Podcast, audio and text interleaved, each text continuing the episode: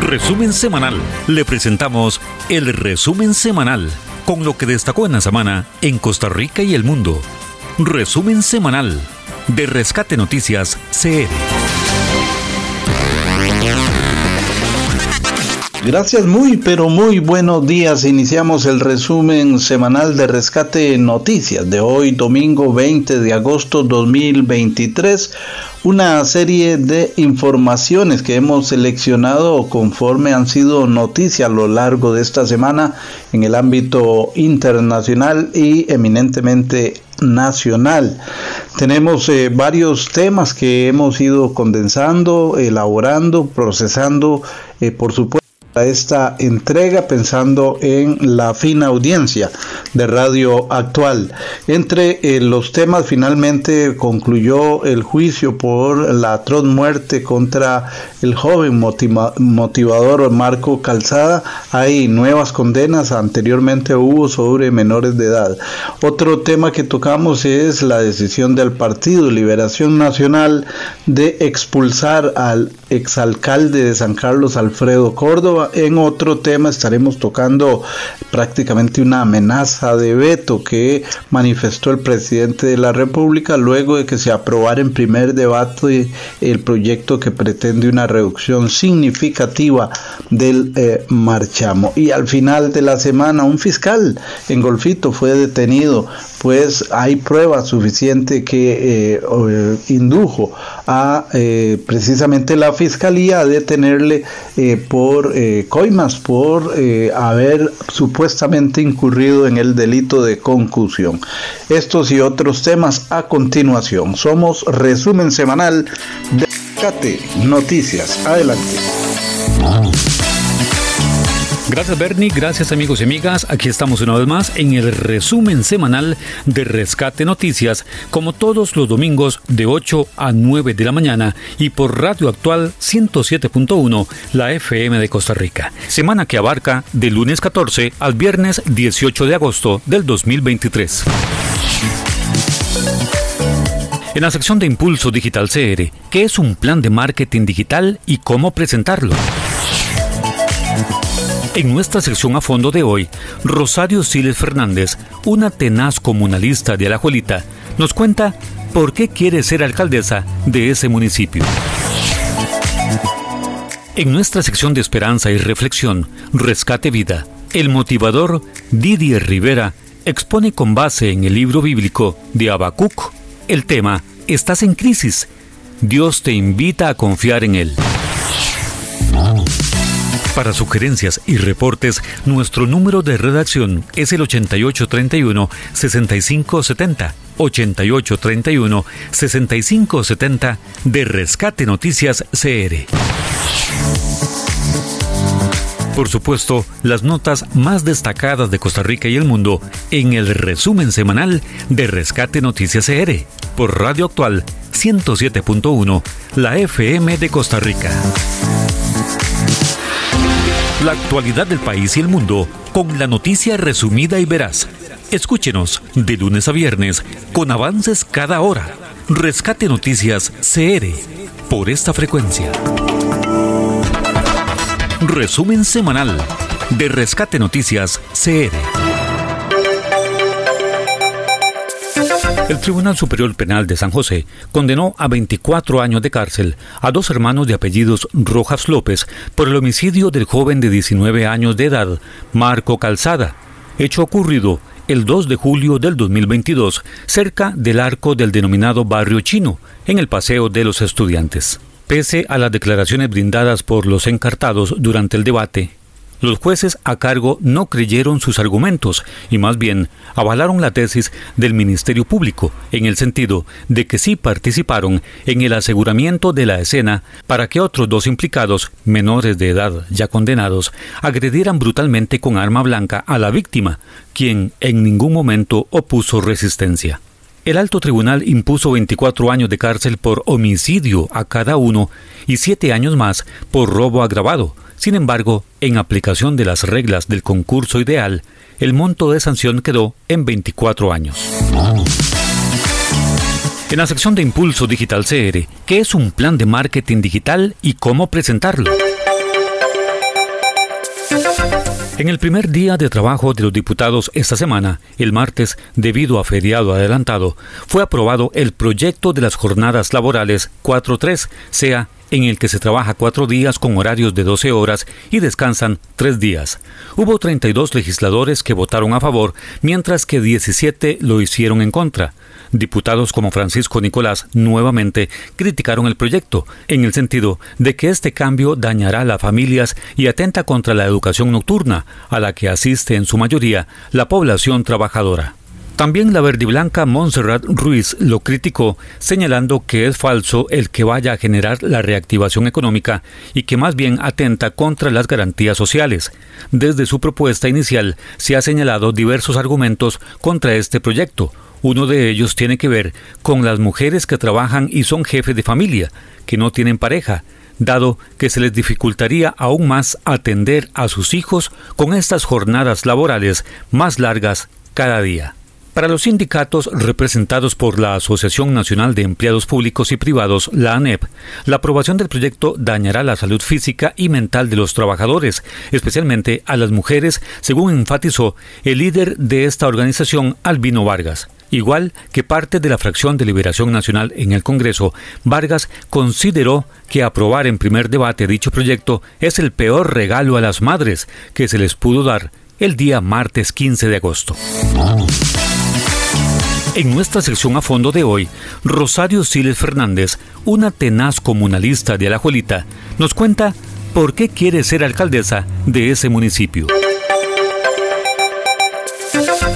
El día miércoles, mediante una serie de allanamientos, fueron detenidos cuatro sujetos implicados en el robo de 27.800 latas de producto denominado Ensure, propiedad de la Caja Costarricense de Seguro Social.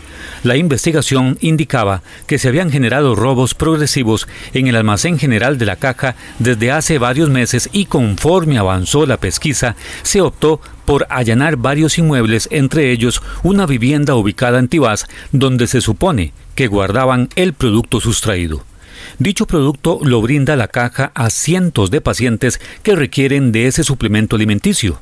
Muchos de los usuarios no pueden comprarlo dado su alto precio. Tras el operativo de la Policía Judicial, la Caja Costarricense de Seguro Social, a través de su gerente de logística, Eitel Corea, manifestó que el caso fue denunciado desde junio del año pasado por la institución y que se trata de productos de administración enteral, sea para la alimentación mediante sondas a ciertos pacientes y que en principio se procedió por trasladar de sus puestos a cuatro funcionarios implicados. Sin embargo, la decisión de la Policía Judicial fue la detención del grupo, mientras continúa el proceso. Según el OIJ, el producto fue recibido por un receptador quien pagó poco más de 20 millones de colones a los funcionarios. Se estima que el daño económico provocado por el hurto de esta mercancía supera los 230 millones de colones.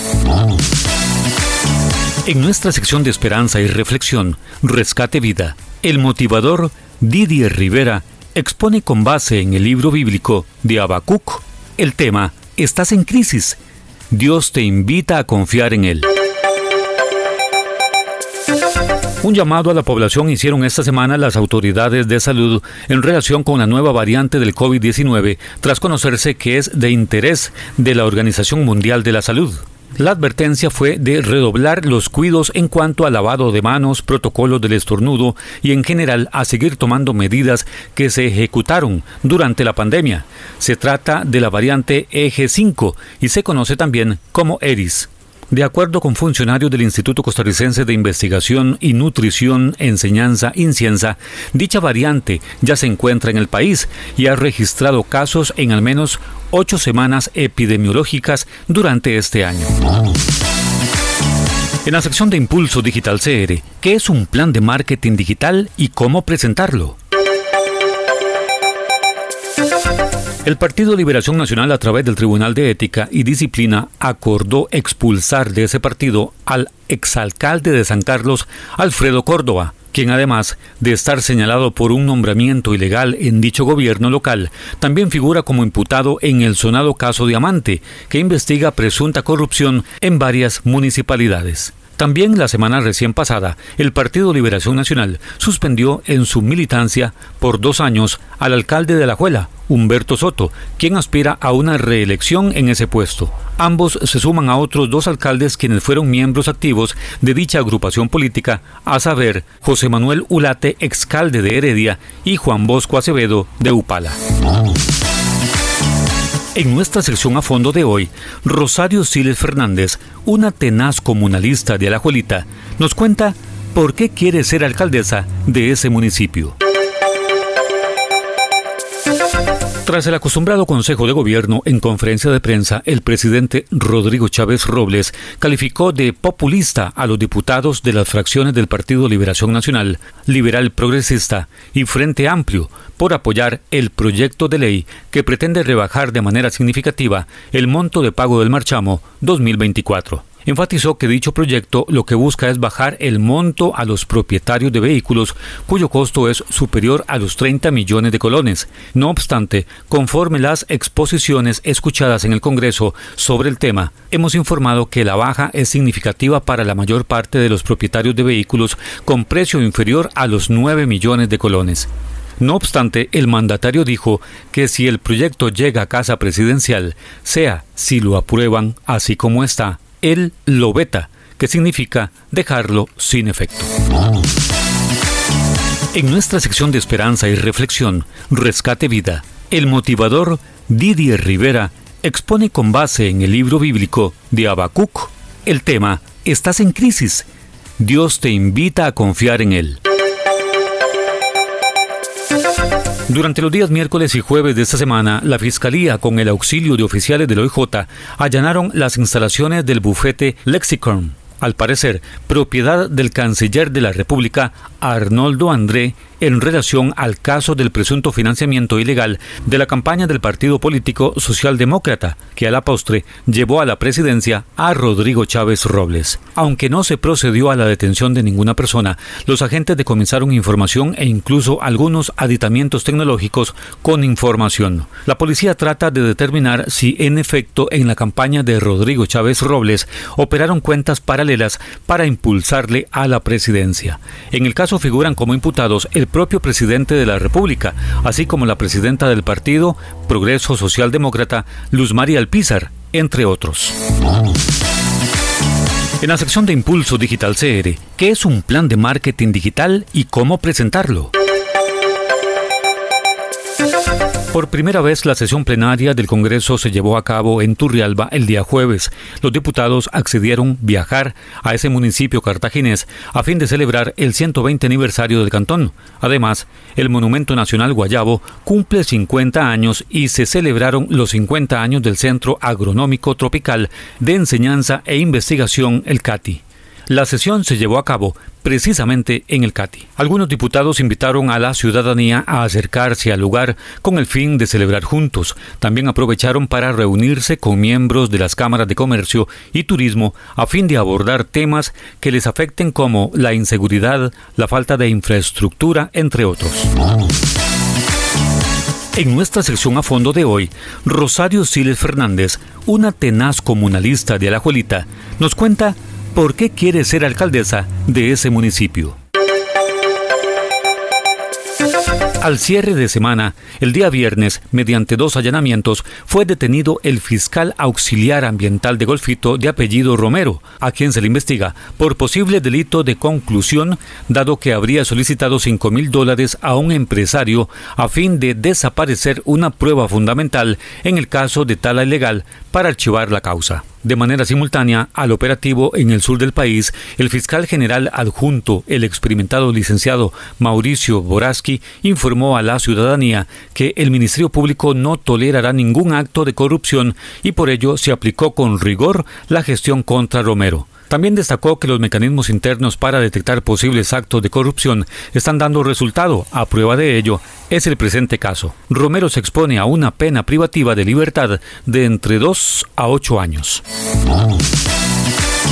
En nuestra sección de esperanza y reflexión, Rescate Vida, el motivador Didier Rivera expone con base en el libro bíblico de Habacuc el tema Estás en crisis. Dios te invita a confiar en Él. La actualidad del país y el mundo con la noticia resumida y veraz. Escúchenos de lunes a viernes con avances cada hora. Rescate Noticias CR por esta frecuencia. Resumen semanal de Rescate Noticias CR. En el resumen semanal de Rescate Noticias, la información internacional. Información de carácter internacional. La OTAN rectifica y asegura ahora que Ucrania es quien debe decidir cuándo sentarse a negociar la paz. El secretario general de la OTAN, Jens Stoltenberg, ha asegurado el jueves anterior, en una conferencia de prensa en Noruega, que depende de Ucrania cuándo sentarse a negociar sobre un posible acuerdo de paz para la guerra. Son los propios ucranianos quienes deben decidir cuándo están dispuestos a sentarse a negociar. Esta aclaración tiene lugar después de que el pasado martes Stian Jensen, director de la oficina privada del secretario general de la OTAN, insinuara que Ucrania podría lograr la paz cediendo terreno a Rusia, Creo que la solución puede ser que Ucrania ceda terreno y reciba a cambio su ingreso en la OTAN. No digo que deba ser así, pero es una posible solución, afirmó.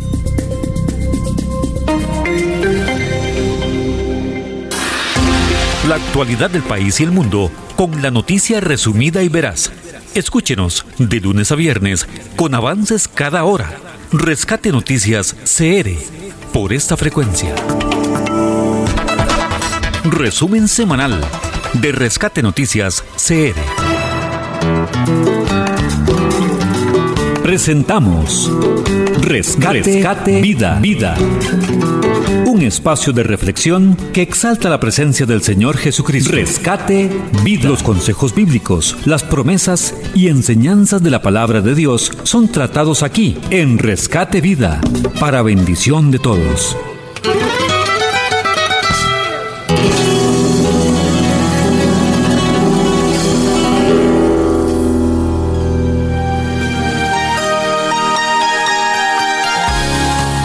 Bienvenido a este espacio de Rescate Vida. Mi nombre es Didier Rivera, soy consejero cristiano. Pensando un poco en las circunstancias y las situaciones y las noticias que hoy nos están bombardeando constantemente, lo hace uno reflexionar la situación de la humanidad. Cada vez que uno escucha los noticiarios puede entender que el hombre poco a poco se ha ido corrompiendo y la situación se torna cada vez más agresiva y también hay más violencia entre los seres humanos. Muchas veces podemos encontrar mujeres que se levantan contra sus hijos, hijos que se levantan contra sus padres, eh, hermanos contra hermanos. Y esto eh, fue profetizado hace muchos años y ya fue dicho por los profetas, el mismo Jesús lo habló. Y a veces llegan momentos donde uno no logra entender por qué es que estas cosas suceden y por qué no hay una presencia de Dios, una manifestación de Dios que acabe con todo esto. Y pensando un poco en los libros sagrados, recordé el libro de Habacuc y a veces eh, a nosotros nos pasa como Habacuc. Cuando uno lee el libro de Habacuc, en un primer momento puede encontrarse donde el profeta está demasiado eh, complicado en su mente, conflictuado, porque él no entiende por qué es que Dios no hace nada. Vienen eh, personas de otros lugares, de otros reinos, invasores que quieren venir y conquistar la tierra y los oprimen. A veces nosotros nos sentimos oprimidos por las situaciones en las que estamos. Estamos hoy en situaciones difíciles económicamente, eh, afectivamente. Nuestras familias tal vez se encuentran en este momento agobiadas por alguna situación externa, económica, ausencia de trabajo. En este momento tal vez hay muchas necesidades, tal vez hay enfermedad. Y eso es lo que nos enseña Habacuc a pesar de que él estaba con todas estas grandes preguntas, porque él le hace muchas preguntas a Dios alrededor de, del tema, de lo que está sucediendo en su pueblo, y seguramente nosotros cuando estamos en situaciones así, igual de la misma manera, hacemos esas preguntas a Dios y queremos las respuestas de Dios. Pero cuando nosotros seguimos leyendo el libro de Jacob, son solo tres capítulos los que tiene este libro. Pero cuando uno llega al último capítulo, uno se encuentra con un hombre que logra entender que la confianza tiene que estar depositada en Dios. Porque tal vez usted en este momento no logre entender del porqué de las situaciones. Muchas veces podemos perder a un ser amado, a una figura tan importante como un padre. En estos días tuve la oportunidad de acompañar a un amigo que perdió a su padre. Y hay tantas cosas y tantas preguntas y dudas y pensamientos que vienen eh, a, él sobre el por qué eh, su padre ya no está. Y aquí vuelvo a recordar las palabras de Bakú, que en medio del dolor, en medio de lo que él está sufriendo, él logra recordar y logra seguir confiando en que si Dios ha permitido que Él llegue y que el pueblo de Israel llegue hasta donde llegue, donde ha llegado en ese momento, es porque Dios tiene un propósito que quiere hacer, quiere eh, trabajar en la vida de cada uno de ellos. En el caso del pueblo de Israel, a pesar de lo que estaban pasando, es porque hay un proceso por el que hay que pasar. De la misma manera, nosotros hoy en día, con todas las circunstancias a nuestro alrededor, a veces Tal vez nosotros no tenemos las respuestas, pero sí tenemos que entender que en medio de la situación en la que nosotros estemos, ahí Dios está operando. Y debemos de empezar a desarrollar la confianza y la seguridad que ahí está Dios. Tal vez nosotros hoy no lo estamos viendo y creemos que Él no está, que las situaciones están tan complicadas que Dios no puede estar ahí. Pero yo quiero compartir con usted una noticia. Ahí, aunque usted no vea a Dios o no sienta Dios, Dios está ahí con nosotros en las situaciones dolorosas de la vida. Él quiere que nosotros entendamos y tengamos la revelación de que a pesar de que nosotros no estamos viendo lo que queremos ver, ausencia de problemas, que es lo que todos quisiéramos, ahí está Dios. Ahí está Dios. Y por eso Habacuc en su último capítulo su fe se fortalece y él entonces sigue creyéndole a Dios y levanta como un himno al Señor. En la última parte, en el capítulo 3, versículo 17, dice, aunque la higuera no florezca, ni en las vides haya fruto, aunque falta el producto del olivo y los labrados no den mantenimiento, y las ovejas sean quitadas de la manada y no haya vacas en los corrales, con todo yo me alegraré en Jehová y me gozaré en el Dios de mi salvación. Hoy Dios quiere hablarle a usted y quiere decirle, acércate a mí, confía en mí, yo tengo el control de las situaciones. Es que hay algo que es imposible para Dios. Se lo dijo a Sara y se lo dijo a María, que no había nada imposible para él. Es tiempo de creer y en medio de las circunstancias confesar que el Dios de nuestra salvación, el Dios todopoderoso, el Dios que provee, el que salva, el que sana, ese es el Dios que está hoy con nosotros. Acerquémonos a Él y Él va a hacer algo sobrenatural en nuestra vida.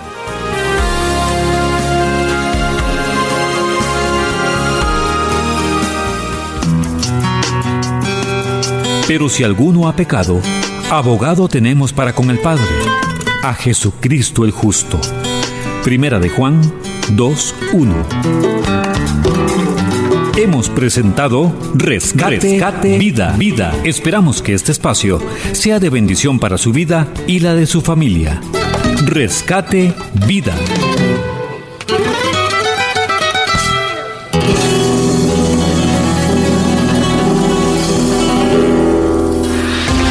La actualidad del país y el mundo con la noticia resumida y veraz.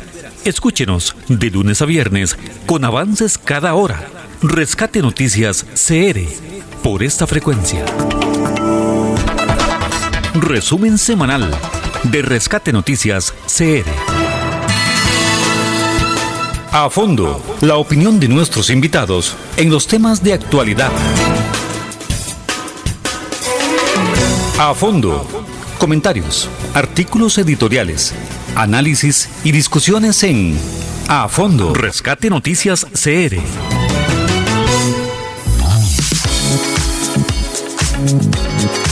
En nuestra sección a fondo de hoy, Rosario Siles Fernández, una tenaz comunalista de Alajuelita, nos cuenta por qué quiere ser alcaldesa de ese municipio.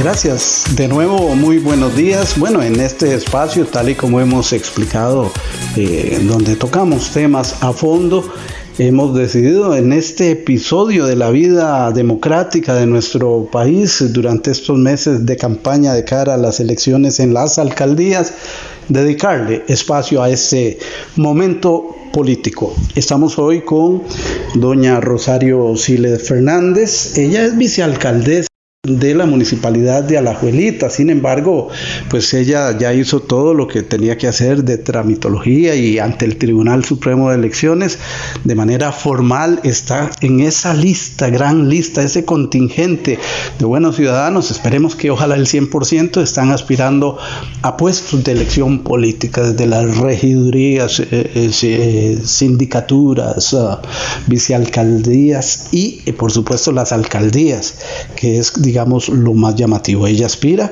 a ser la alcaldesa de Alajuelita. Pero es que doña Rosario eh, de por sí ya tiene una característica inherente, quienes le hemos venido enfocando a lo largo de varios años, es una mujer muy ejecutiva y creemos que para impulsar obras hay que ser ejecutivo, hay que hacer para hacer. Si estamos sin movimiento, pues no se puede hacer. Buenos días, doña Rosario. A grandes rasgos, tal vez que presente siempre hay una fórmula política que se impulsa y que nos cuente un poquito cómo le va yendo en esta campaña de cara a las elecciones eh, de inicios del próximo año. Eh, buenos días, eh, gracias don Warner por la invitación a esta solicitud. Efectivamente, eh, la papeleta de nosotros va Rosario Siles Fernández como alcaldesa, eh, Jonathan Arrieta Ochoa, primer vicealcalde, y como segundo vicealcalde va Javiera Centeno Barbosa. Bueno, es una fórmula equitativa, bueno, que está respetando la igualdad de género. Sí, además de igualdad de género, va una fórmula de experiencia en la municipalidad que es muy importante para seguir, para que este municipio siga creciendo y no se quede truncado en los sueños de muchos. Bien, eh, pero vamos eminentemente de usted, porque es una fotografía a través de las ondas de la radio, para que la vayan conociendo quienes no la conocen, en este país de poco más de 50 mil kilómetros cuadrados, en Alajuelita, sí, como les eh, indicaba al principio. Doña Rosario, usted ha vivido aquí en, este sector, aquí en este cantón, en este municipio, valga bien el término, el municipio es el cantón, eh, ¿cuántos años y, cuál ha sido su trayectoria en la vida comunal, por ejemplo? Sí, ya, eh, ya, tengo, ya tenemos siete años, tres meses y unos días de estar aquí. Mi trayectoria comunal eh, se inició en el año 2003 si no me equivoco, en la escuela Abraham Lincoln, donde eh, empezamos a, cambiar esa escuela tan linda y maravillosa. Le dimos un, giro de 360 grados y, aquí estamos. Aquí estamos haciendo historia. Gracias a ese empuje que tuvimos en la escuela, vimos que sí se pueden hacer las cosas cuando uno tiene las ganas de salir adelante, de cambiar este mundo, el límite es el cielo. Doña Rosario, y ya va que menciona en la escuela Abraham Lincoln, eh, sí que todos los honores no se los lleve Modesto Alpizar, él era director ahí, pero ahí estuvo su labor ejecutiva también la Abraham Lincoln llegó a ser o es escuela modelo, inclusive cuando se empezó a promocionar este programa de nuevas tecnologías del programa eh, Omar Tengo, eh, ella fue una de las que sacó la bandera. Por eso eh, no hay que satanizar todo. Sabemos que ha habido una gran diferencia con el gobierno de turno en relación con el funcionamiento de este programa. Algunos dicen que es solo para los privilegiados, pero caramba, la Abraham Lincoln representa una población eminentemente pobre, de Alajuelita, de escasos recursos y ha sido un baluarte. Bueno, efectivamente hicimos un buen trabajo en equipo. El señor, el señor Modesto Alpizar en ese entonces era director y el equipo de trabajo de la Junta de Educación patronato y de la Asociación de la Escuela Abraham Lincoln. Es importante recalcar que siempre brilla el trabajo en equipo. Y en el, 2000, en, el 2000, en el año 2010 efectivamente fuimos nombrados como la mejor institución pública a nivel nacional en infraestructura y, y en educación. Eso lo recuerdo muy bien porque sabe que vale la pena todo lo que nos emprendamos y conocemos y trabajemos por el bien de la comunidad que nos representa. Doña Rosario, a la abuelita pues eh, eh, tiene eh, distritos, podemos hablar de Concepción, podemos hablar de la parte alta, el llano, que no es tan llano, es la cumbre, y otros, San Felipe. Por años se ha hablado de Alajuelita como un lugar conflictivo, pero quienes, eh, yo vivo en Alajuelita, eh, conocemos de este municipio, sabemos que la delincuencia o la violencia, para no hablar de la delincuencia, eh, ha amainado, ha amainado, hay una presencia policial en la municipalidad. No vamos a decir que solo por eso, porque eh, también hay un ejército de elementos culturales que ayudan a hacer eh, una válvula de distensión a esos muchachos que pueden dedicarse a los deportes, a la cultura y no tanto que eh, inclinarse hacia vicios y demás que descollan en la delincuencia. ¿A qué cree usted que se deba ese cambio que se ha experimentado? Ese cambio se debe a que nosotros en la actualidad ya no aparecemos en las páginas de nadie, en las páginas rojas, ya no hay tanto homicidio, asalto, delincuencia en Alajuelita. Gracias al trabajo que se ha hecho con la Policía Municipal, las alianzas estratégicas que hemos sabido marcar con el programa Sembremos Seguridad de la Embajada Americana, con la alianza también de la Municipalidad de San José, la Municipalidad de Escazú. Todo aquel que se nos ha unido es para sacar a la juelita adelante y con un rostro diferente. Ya no es aquella la juelita chiquitita y bonita, ahora es una, una la juelita te comento esto porque eh, me escribieron un correo este que la Juelita está en una ubicación tan estratégica que vamos a hacer una gran feria de empleo para beneficio de los habitantes del cantón de La Jolita. Imagínense cómo está nuestro corazón, nuestro orgullo, que vale la pena todo lo que, estamos haciendo, ¿verdad? Y para seguir adelante debemos continuar hacia más y mejores oportunidades para, para las personas que viven a La Jolita, para esos muchachos que no tomen malas decisiones. Entonces nos hemos enfocado en, en los ODS, en los Objetivos de Desarrollo Sostenible. Eh, para empezar con la número 3, salud y, salud y bienestar, la número 4, educación y calidad, la número 8, trabajo decente y crecimiento digno, y la número 17, alianzas para lograr objetivos. Y así allá vamos. Merecemos y estamos seguros de que la colita ha dado un cambio impactante a, nivel nacional y a nivel internacional, porque eh, como saben ustedes, el señor alcalde ha, salido de las fronteras de, Costa Rica, donde le han dado el mérito a quien honor merece, ¿verdad? Porque tampoco uno no tiene que ser tan ruin para no reconocer el trabajo de los demás. Estamos conversando con eh, doña Rosario eh, Siles.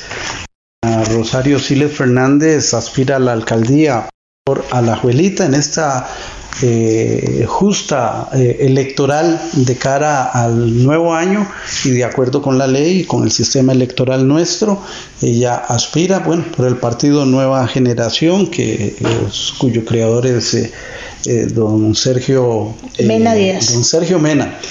Eh, a quien le enviamos un saludo cordial.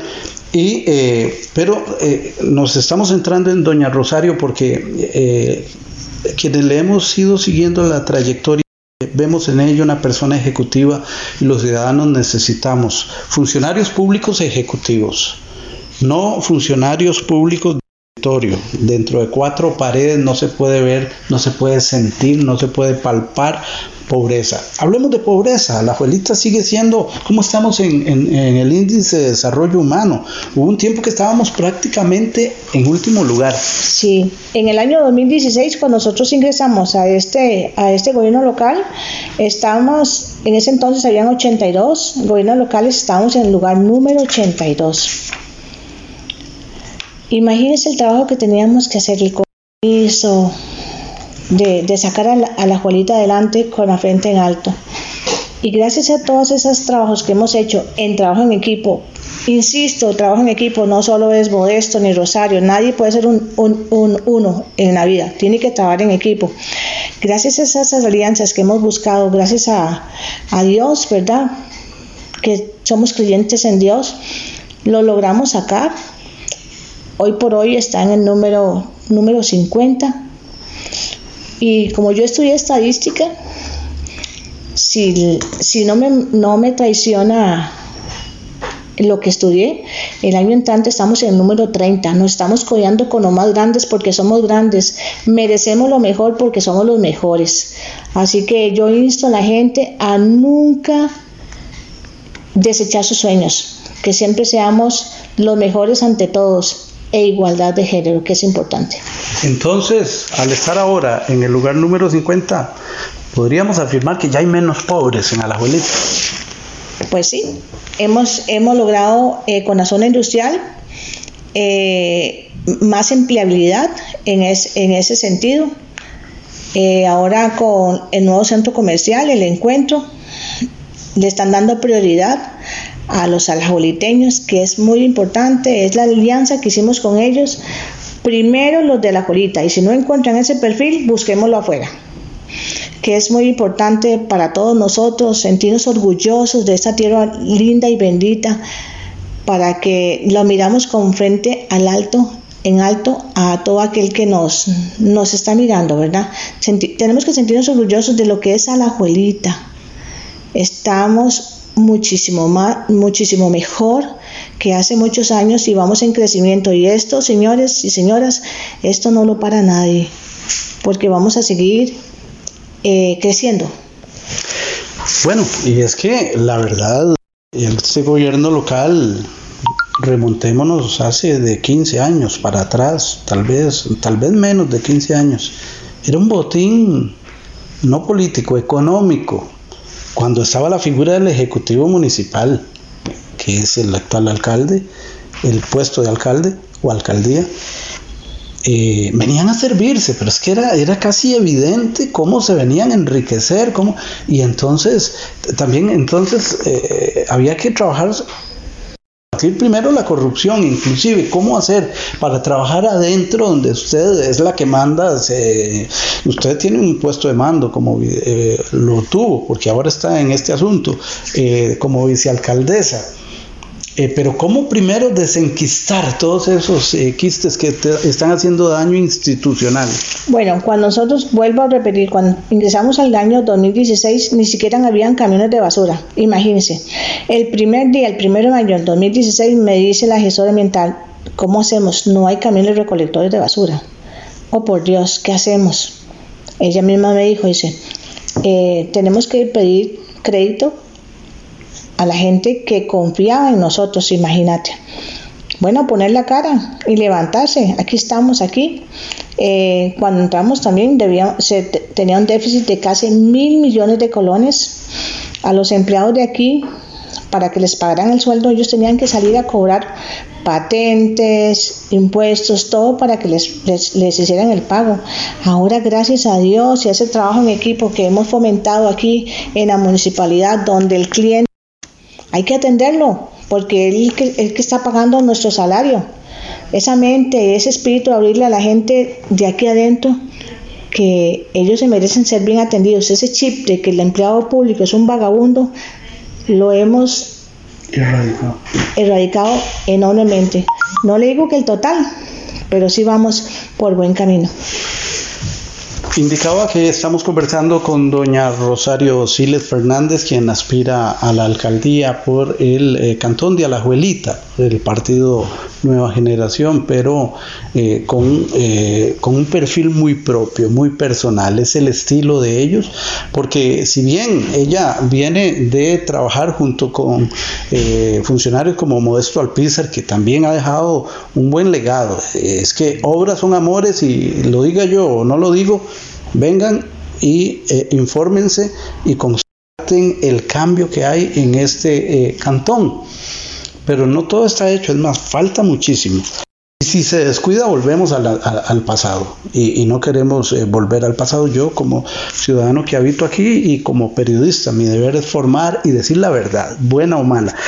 Doña Rosario, por razones de tiempo tenemos que ir cerrando. Y como estamos en esta campaña, estamos en una acción proselitista, usted quiere ser la alcaldesa y para ello usted tiene que convencer al, contingente eh, potencialmente votante porque hasta eso, que van a ir a votar los que decidan ir a votar, aunque debería ser una obligación, es una obligación, pero a nadie se lleva la fuerza. Tiene que ser por ese convencimiento suave, claro, eh, sin presiones. Eh, se le va a poner un arma para que vayan a votar por ustedes ni por otro, pero sí, eh, ¿usted cree que va a ganar? Y si es así, ¿por qué? Sí, creemos que lo hemos hecho bien lo hemos hecho bien, no creemos, es que lo estamos viendo, ¿verdad? Hemos convertido a la Jolita en un lugar hermoso, un lugar estratégico que la gente lo mira con otros ojos. Eh, hemos hecho un buen trabajo. Somos la experiencia. Eh, lo que sabes que me gusta mucho muchas mujeres. Me gustan muchas mujeres que las mujeres se empoderen, que no tengan miedo al que dirán, a la persona que está a la par. Yo siempre he estado a la par de Don Modesto, a la par, no atrás. Él me ha dado lugar que yo me merezco, me ha dado respetar y por eso estamos aquí hoy solicitando a ustedes su voto. Primera mujer alcaldesa mujeres empoderadas, mujeres que no se creen que se pueden hacer las cosas, pues si un gran ejemplo a seguir. Vamos adelante, vamos a luchar. Aquí está la experiencia para que a la Jolita siga creciendo juntos.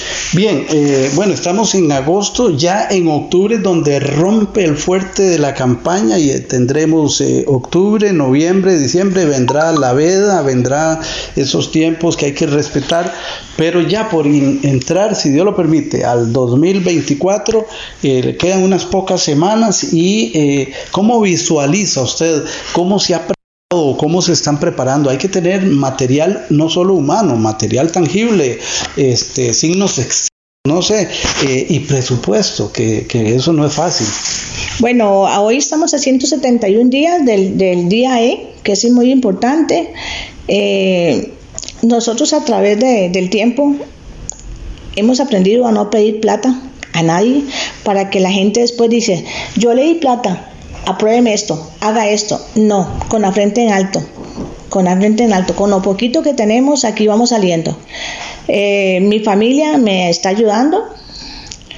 Eh, la gente que toca la puerta se la abro, pero sin ningún compromiso. No me pueden exigir nada. Nosotros damos trabajo, trabajo y trabajo. Eh, es una municipalidad que ocupa salir adelante y no eh, forzar alianzas que luego va a ser negativo para nuestro cantón y nos ha costado mucho seguir aquí, llegar hasta aquí y con la frente en alto les el voto a todos ustedes. Ya ustedes me conocen, la mayoría saben cómo somos. A mí me representa la el trabajo, la responsabilidad.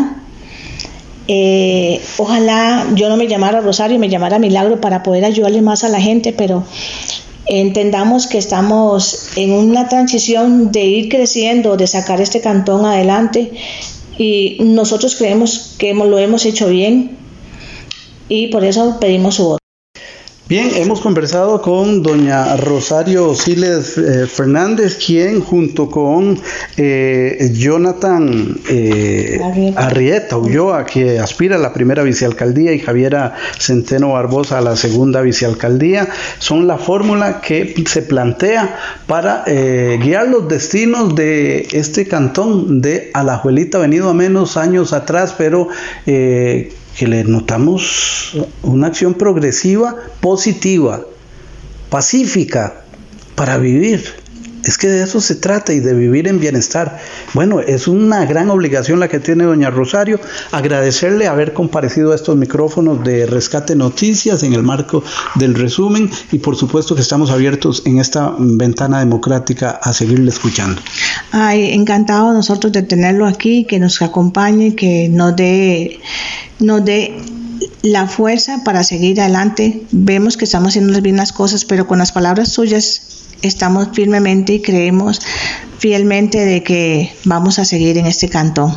Creo que la fuerza se la da el de arriba y nosotros le damos la oportunidad eh, en esta ventana democrática. Vamos con Uriel Dávila a la cabina principal y continuamos con más. Adelante. La actualidad del país y el mundo con la noticia resumida y veraz. Escúchenos de lunes a viernes con avances cada hora. Rescate Noticias CR por esta frecuencia. Resumen semanal de Rescate Noticias CR. Impulso Digital CR. Noticias para las pymes. Historias de emprendedores, capacitaciones, desarrollos de proyectos y actualizaciones de marketing digital. Impulso Digital CR con Uriel Dávila.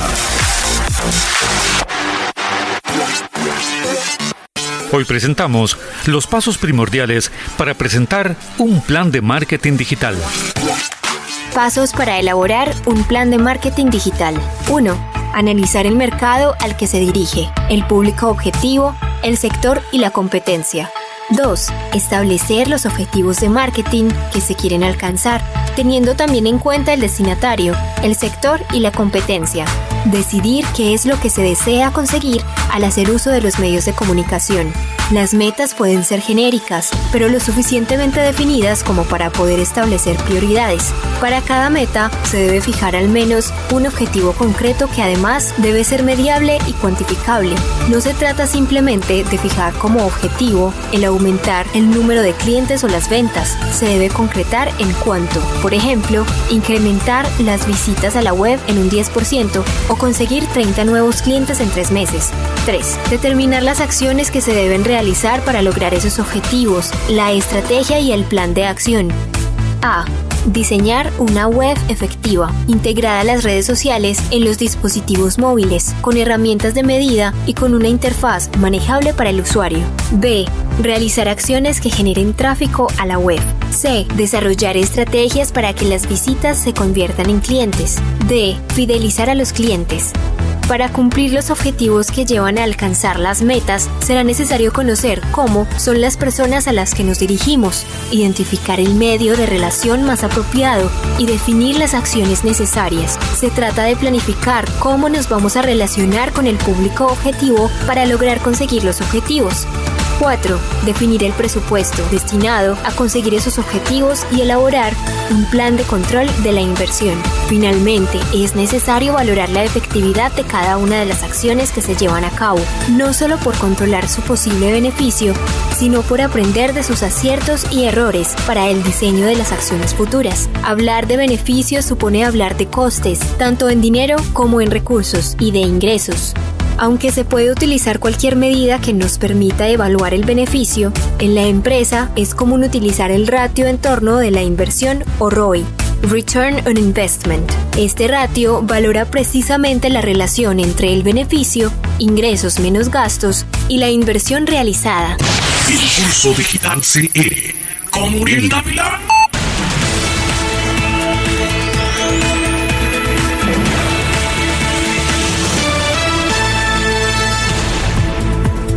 Bien, de esta manera concluimos. Por supuesto, ya estamos trabajando, elaborando el próximo resumen con base en eh, temas que, pues, que han dejado eh, consecuencias y que hay que darle seguimiento, pero también estamos pendientes de lo que ocurra para eh, resumirlos, condensarlos y, si Dios lo permite, tener para ustedes una nueva entrega próximo domingo a esta hora. Bernie Vázquez les agradece, espero pasen un feliz domingo. Dios les bendiga. Resumen semanal. Le presentamos el resumen semanal con lo que destacó en la semana en Costa Rica y el mundo. Resumen semanal de Rescate Noticias CR.